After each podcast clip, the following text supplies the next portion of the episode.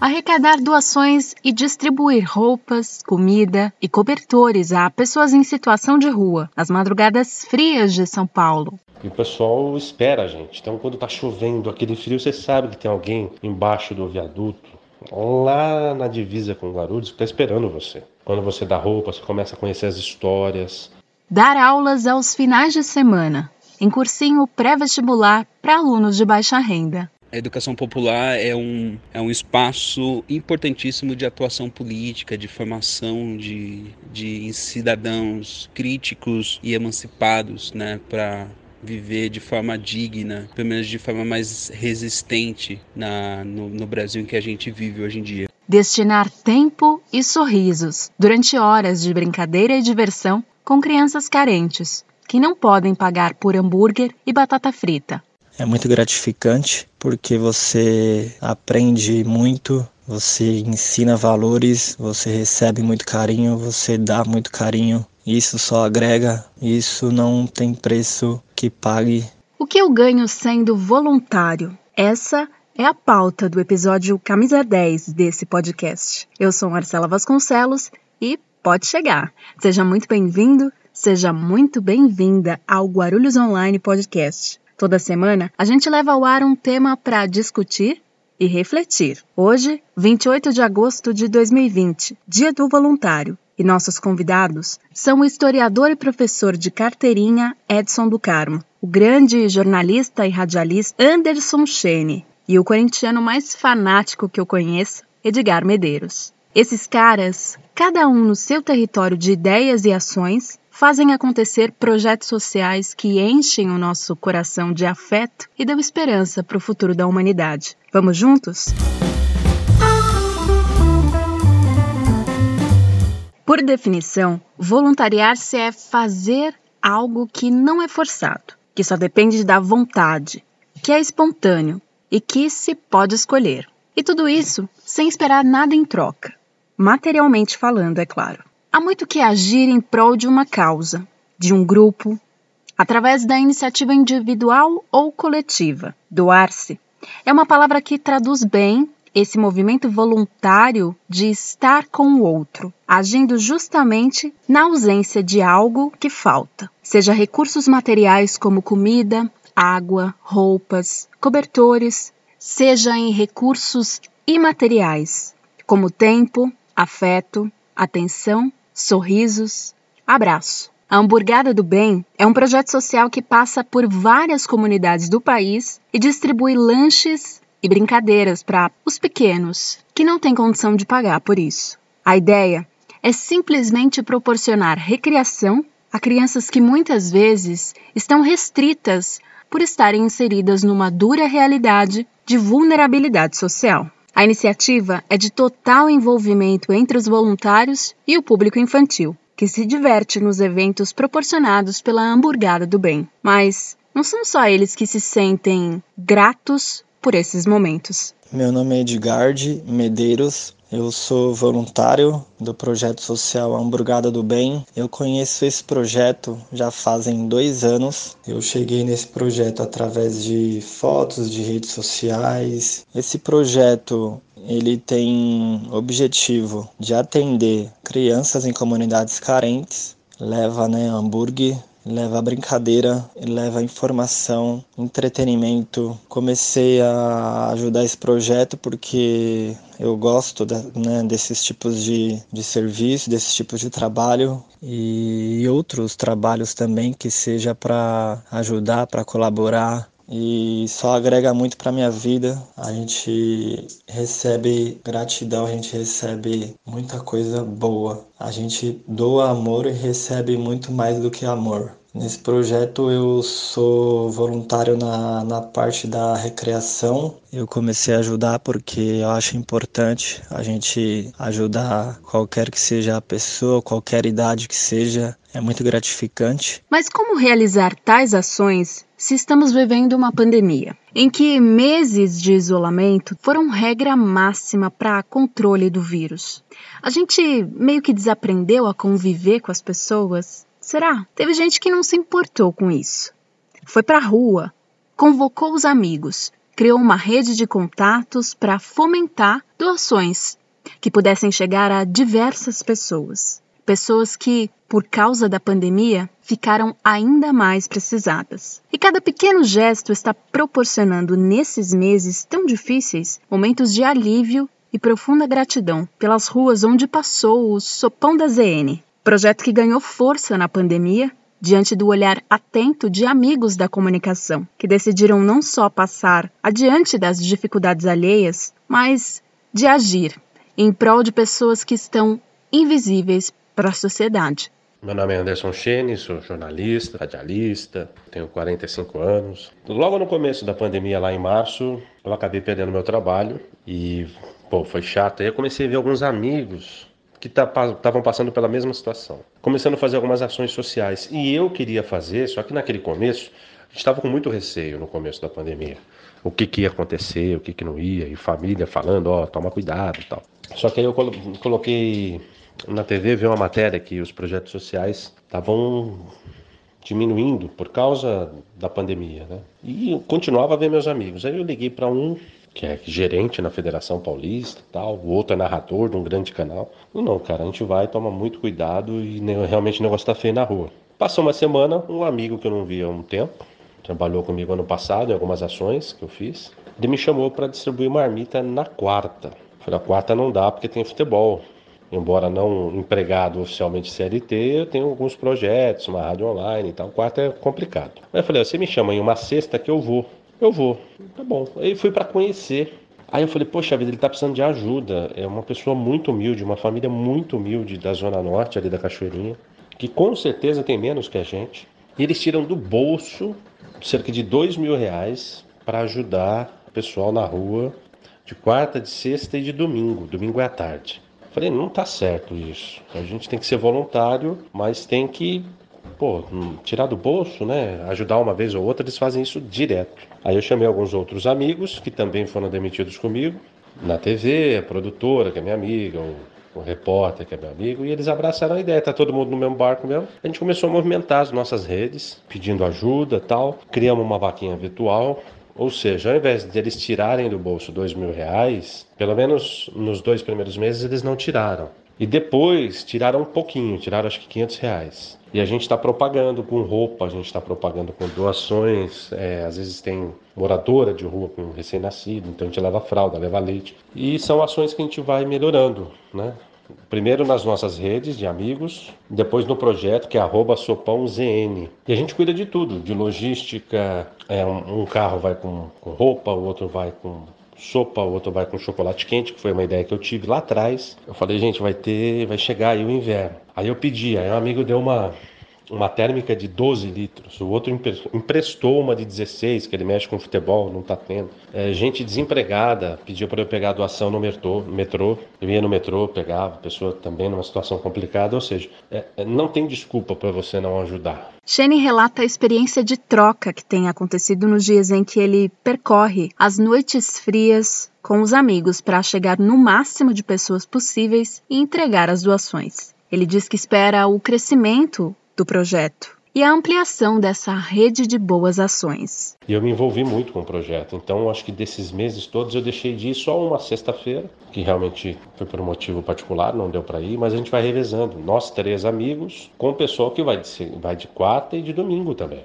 É, a gente conheceu um outro projeto, só não vou lembrar o nome, que a gente encontra muita gente na rua. Sexta-feira passada, naquele frio de rachar, a gente encontrou uns oito carros também no meio do percurso fazendo o mesmo. Eu falei que bom, que bom que tem muita gente se importando. Eu decidi ir porque eu estou com tempo vago, sexta-feira, eu consigo me organizar para ir e a gente se organiza para pegar a doação de uma padaria. E aí você tem que ter tempo. Eu mesmo agora estava pegando aqui em casa, eu pego reciclado, todo reciclado coloco água, seja PET de 600 ml até de 2 litros e meio, lavo, limpo, coloco água filtrada, levo chocolate que a gente faz com muito carinho, além da marmita. Então está ampliando e a gente entrega cerca de 200 marmitas de sexta. Sexta é o dia mais punk, a gente consegue entregar mais e vai mais longe porque são mais pessoas. E ele dá uma diminuída na segunda e na quarta. A intenção do Hugo, que é o idealizador, é de conseguir fazer com que o projeto vire todos os dias. Mas a gente sabe que é difícil, é difícil. Então é o que eu falo, o mínimo que você puder doar, que no caso na vaquinha são 25 reais, que é o mínimo, ajuda. 5 reais ajuda um pacote de macarrão. Com 5 reais a gente compra três pacotes de macarrão. Eu acho que se todo mundo fizesse um pouco, pelo menos favorecido, seja ele morador de rua ou não, a gente já está numa situação melhor. E ainda bem que a gente se mobilizou, que a galera toda se mobilizou e tem muita gente aí feliz eh, em receber um copo de chocolate quente, uma sopa, uma roupa. E roupas boas, viu? Roupas boas. A gente se divide em três para ir buscar as doações. Eu tenho que pegar a doação em São Bernardo do Campo. Daqui uma semana eu estou me preparando para ir lá. Não é roupa rasgada, não. Roupa de marca mesmo que a gente quando entrega, pega e entrega, faz tudo direitinho. Estou muito feliz, eu e meus amigos, na esperança de que mais gente vai vir junto com a gente e ajudar. Os cursinhos comunitários preparam jovens e adultos para inserção em universidades públicas e boas colocações em faculdades privadas. O campo de atuação é totalmente colaborativo e corresponde a mitigar os efeitos da precarização nas escolas públicas e na formação do indivíduo ao longo de anos letivos que muitas vezes ficam perdidos. Me chamo Edson do Carmo, sou professor, sou formado em História e sou professor de Humanas, né? Além de História, ensino Filosofia, Sociologia e Geografia. Eu comecei com trabalho voluntário, na verdade, já na minha graduação. Eu estudei História uh, na cidade de Assis, estudei na Unesp. Teve, começou a surgir uma oportunidade de lecionar no cursinho popular uh, chamado Zimbabwe. Daí eu me voluntariei para dar aula de história do Brasil. A intenção era de pegar prática, né, no começo, de adquirir experiência para me preparar para quando eu estivesse formado e já, já conseguisse lidar com os alunos, né? Se bem que é diferente, né? Aluno de cursinho e aluno de ensino médio, fundamental, mas eu queria adquirir a prática pedagógica. Comecei lá no Zimbabwe e quando me formei, voltei para Guarulhos e comecei a atuar no cursinho no qual eu estudei na época do pré-vestibular, que é o cursinho hoje chamado Milton Santos, mas que na época chamava cursinho São João. Então assim que, que voltei de Assis, é, é me voluntariei e tô lá até hoje, né? Hoje eu sou professor de, de sociologia e também coordenador pedagógico.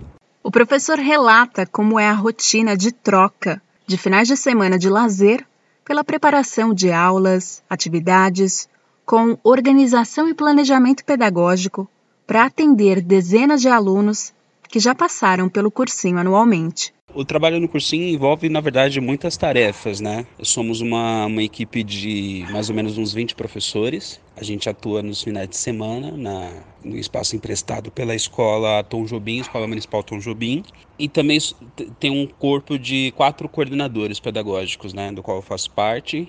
Daí as tarefas envolvem desde trabalhar com qual conteúdo a gente vai selecionar para os alunos, atividades extracurriculares como palestras, né? Então atuar nessa área também de, de formação político-pedagógica dos alunos, fomentar ah, o senso crítico deles, né? Ah, envolve também alimentação, então nós, nós da coordenação é que fazemos o, o almoço e o café da manhã e da tarde dos alunos. É, envolve também é, atividades como passeios, para museus, para visitação de universidades públicas, é, passeios culturais e históricos pelo centro de São Paulo e assim por diante. Então envolve diversas tarefas, então você tem que ser meio multiuso assim para atuar na, na educação popular. E tarefas que parecem simples assim, mas que, que fazem toda a diferença, como por exemplo dar atenção ao estudante, porque aí você consegue entender um pouco do, do que ele está pretendendo enquanto vestibulando,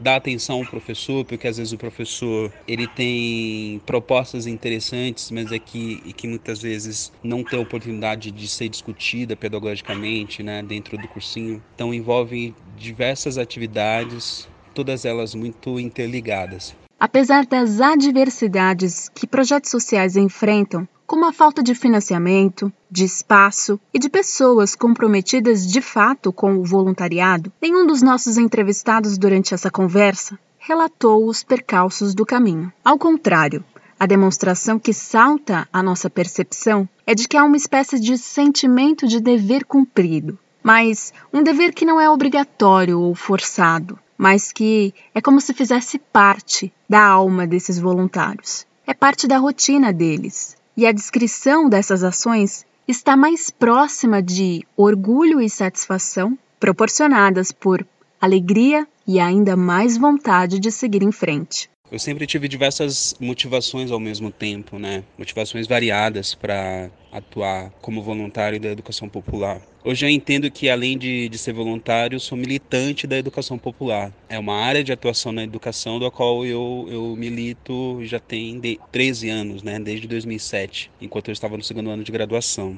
Mas é, ao longo do tempo eu fui percebendo que ah, existem outras motivações que, que são interessantes também. É claro, tem, tem a, a, a talvez a maior em que de ver seu, seu ex-aluno estudando é, é, e se formando no curso dos seus sonhos, como é o seu caso, por exemplo.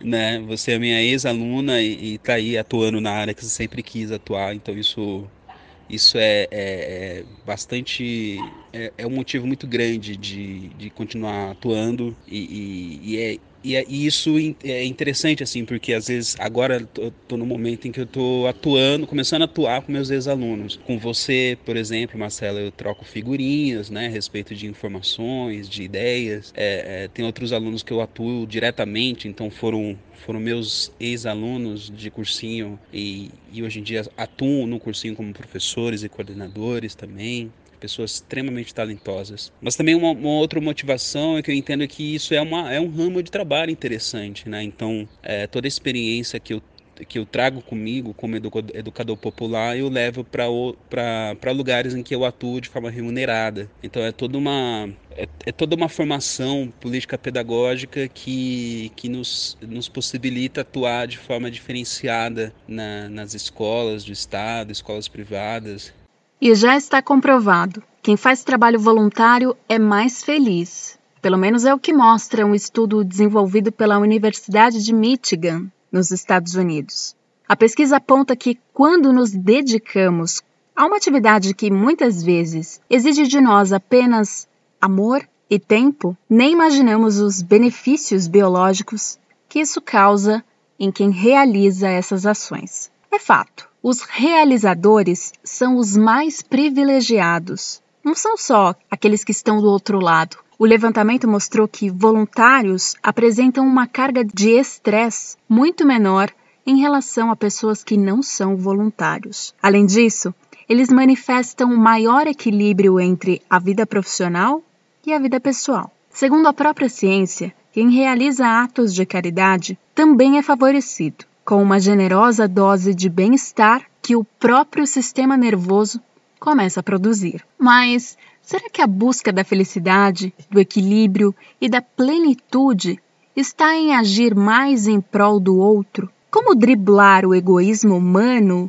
e seguir rumo a essa sociedade ainda mais colaborativa e menos avarenta? Quem responde é o professor de Ciência da Felicidade e do Bem-Estar, da PUC Minas, Renner Silva, especialista em autoconhecimento, inteligência comportamental e desenvolvimento humano. Para quem é ajudado, para quem está numa, numa situação de às vezes desespero ou de dor ou de dúvida, de repente, do nada, uma mão estendida em sua direção, uma ajuda vinda de qualquer lugar, isso traz biologicamente uma sensação de esperança. Mas antes de explicar a sensação, deixa eu explicar como isso funciona no nosso organismo. Nós, seres humanos, somos totalmente reféns dos nossos hormônios. Científica, bioquimicamente, somos reféns dos nossos hormônios. Uma mulher de TPM, a famosa tensão pré-menstrual, ela fica completamente irreconhecível se a TPM for muito forte. Por quê? Porque ela tem alterações hormonais que alteram as suas emoções, as suas sensações, logo as suas ações e os seus resultados. E é assim durante tudo na nossa vida. Todos os nossos sentimentos, eles não vêm do nada. Eles vêm através de uma bioquímica, através de hormônios e substâncias fabricado pelo seu organismo, em especial pelo seu cérebro, e jogado na sua corrente sanguínea, e todos são importantes. Então, quando a pessoa é ajudada, acontece uma bioquímica e uma sensação de esperança, uma sensação de que vai dar certo, uma sensação de que ela não está sozinho. Tom toma a mente dessa pessoa e a faz sentir melhor. Por que, que as pessoas que ajudam também sentem essa sensação de felicidade? A felicidade também é hormonal, a felicidade também é fisiológica. E o que acontece nesses casos? Que vários dos pilares da ciência da felicidade, eles são alcançados. Primeiro é o propósito, porque as pessoas se sentem úteis ajudando outras pessoas. Elas começam a se comparar com outras pessoas e valorizar mais as suas vidas e as suas realizações. E aí elas entendem que elas são úteis para o mundo com outras pessoas, aumentando assim os seus relacionamentos de qualidade. As emoções positivas estão pulsando nesse momento. A sensação de dever cumprido, a sensação de gratidão por estar devolvendo a outra pessoa algo que fizeram com ela um dia e outras sensações mágicas começam a sondar bioquimicamente o corpo e a mente de quem ajuda. Para o professor, a força coletiva é a saída para fortalecer ainda mais ações de solidariedade diante desse momento de travessia pelo qual nós estamos passando. A crise nos coloca como seres solidários e desperta em nós a consciência de cooperação e multiajuda. Nós somos seres completamente sociáveis. Por quê? Porque, segundo a ciência, há 70 mil anos atrás passamos pela revolução cognitiva, como nos mostra claramente o livro Sapiens, Uma Breve História da Humanidade. Essa revolução cognitiva nos deu a capacidade de pensar além do que enxergamos, nos deu a capacidade de desenvolvermos inteligência em grupo, sim. E é por isso somos o topo da cadeia alimentar, mesmo não sendo os mais fortes. Por quê? Porque nós temos inteligência em grupo. Se cada um fizer a sua parte, a minha força coletiva coletiva é muito maior. E essa inteligência em grupo também nos dá a capacidade de nos compararmos com as pessoas. E como tudo é bom e ruim ao mesmo tempo, a mesma comparação que pode deixar as pessoas para baixo, principalmente nas redes sociais, é a comparação de o que as pessoas estão fazendo e eu posso fazer também. Você já ouviu falar que você é a média das cinco pessoas que você mais convive? Por quê? Porque essa comparação ela é cognitiva, ou seja, ela é automática e instintiva. Naturalmente a gente se comparam, se compara com as coisas. E assim se forma cultura, se formam sociedades, se formam usos e costumes. E o porquê que eu estou dizendo isso? Porque nesse momento de pandemia, a gente está vendo tanta gente sofrendo, perdendo seus entes queridos, doentes com uma doença totalmente nova, insegurança, medo, que a gente que automaticamente está com a saúde em dia tende a se comparar com essas pessoas e automaticamente sermos solidários a elas, porque percebemos que possivelmente temos ou estamos tendo mais do que essas pessoas. Isso desperta em nós um desejo social de ajudar coletivamente. E é por isso que nesse momento, graças a Deus, as pessoas têm se atentado mais ao voluntariado e eu espero que assim que essa bagunça toda passar, assim que tudo voltar em ordem, que essa sensação de bem-estar que fica quando fazemos trabalhos voluntários e ajudamos alguém continue e se perpetue. O professor Renner deixa uma liçãozinha de casa para nós. Então, um conselho que eu sempre dou, tá triste? Faça um trabalho voluntário que certamente do dia para noite você se sentirá muito melhor e mais feliz. Quanto mais eu faço bem para outras pessoas, mais eu faço bem a mim mesmo, e principalmente quando eu não espero nada em troca. Uma frase que eu gosto muito diz que a grandeza do homem se mede pela forma na qual ele trata pessoas que não podem lhe causar benefício algum, ou seja, fazer os bem às pessoas sem interesse nenhum. Essa é a formação, esse é o caminho para a construção de um mundo sem julgamentos, de um mundo melhor. E você, já pensou em se voluntariar em um projeto social? Em uma ONG? Você tem um projeto social que precisa de voluntários? O Guarulhos Online quer unir essas duas pontas. Entre em contato com a gente e vamos juntos! Eu sou Marcela Vasconcelos e tô te esperando lá no meu Instagram, marcela.vasconcelos. Por favor, não deixe de seguir o arroba Guarulhos Online nas redes sociais. Você pode falar com a gente através também do e-mail, que é o redação arroba guarulhosonline.com.br. Super obrigada a todo mundo que participou e a você que tem nos ouvido ao longo desses 10 episódios. Antes da gente encerrar, eu quero ler dois relatos que nós recebemos é, nessa semana. O primeiro deles é da Beatriz Mazei, que participou do episódio passado, em que nós falamos de, das dores de ser mulher diante do machismo, do patriarcado, que nós ainda estamos inseridas e que muitas vezes somos reféns. Foi um episódio muito forte e ela relatou que rolou uma conversa bem produtiva depois que ela reuniu a família toda para ouvir o episódio. E ela ficou muito feliz por isso e mandou aí é, para nós isso que aconteceu e foi bem inédito. Se você não ouviu o episódio 9, que a gente falou sobre o feminino, as dores do feminino, eu te convido para ir lá nas nossas páginas e ouvir esse episódio. Depois você me conta o que achou. Eu também recebi uma mensagem bem legal de um dos nossos ouvintes mais assíduos, que é o Marcelo Grisaf. Ele relatou, depois de ouvir também o episódio 9, que andou refletindo sobre a importância do tema e, segundo ele, muita gente ainda não imagina os apuros pelos quais uma mulher passa para driblar a violência e o assédio. Quero deixar registrado aqui também que a minha irmã, Camila Vasconcelos, educadora e mãezona, é, também repercutiu comigo o episódio passado, que segundo ela foi bem impactante. Foi um papo bem legal que a gente teve por causa desse episódio e eu quero deixar aqui o convite para você ouvir, não só esse, mas todos os outros que estão aí nas nossas plataformas. É isso, eu também quero ler seu comentário, então fica a dica, manda pra gente, quem sabe a gente não conta ele aqui, tá bom? A gente segue junto durante a semana lá no guarulhosonline.com.br. Obrigado pela sua companhia. Valeu, se cuida, não descuida, usa máscara e até o próximo podcast.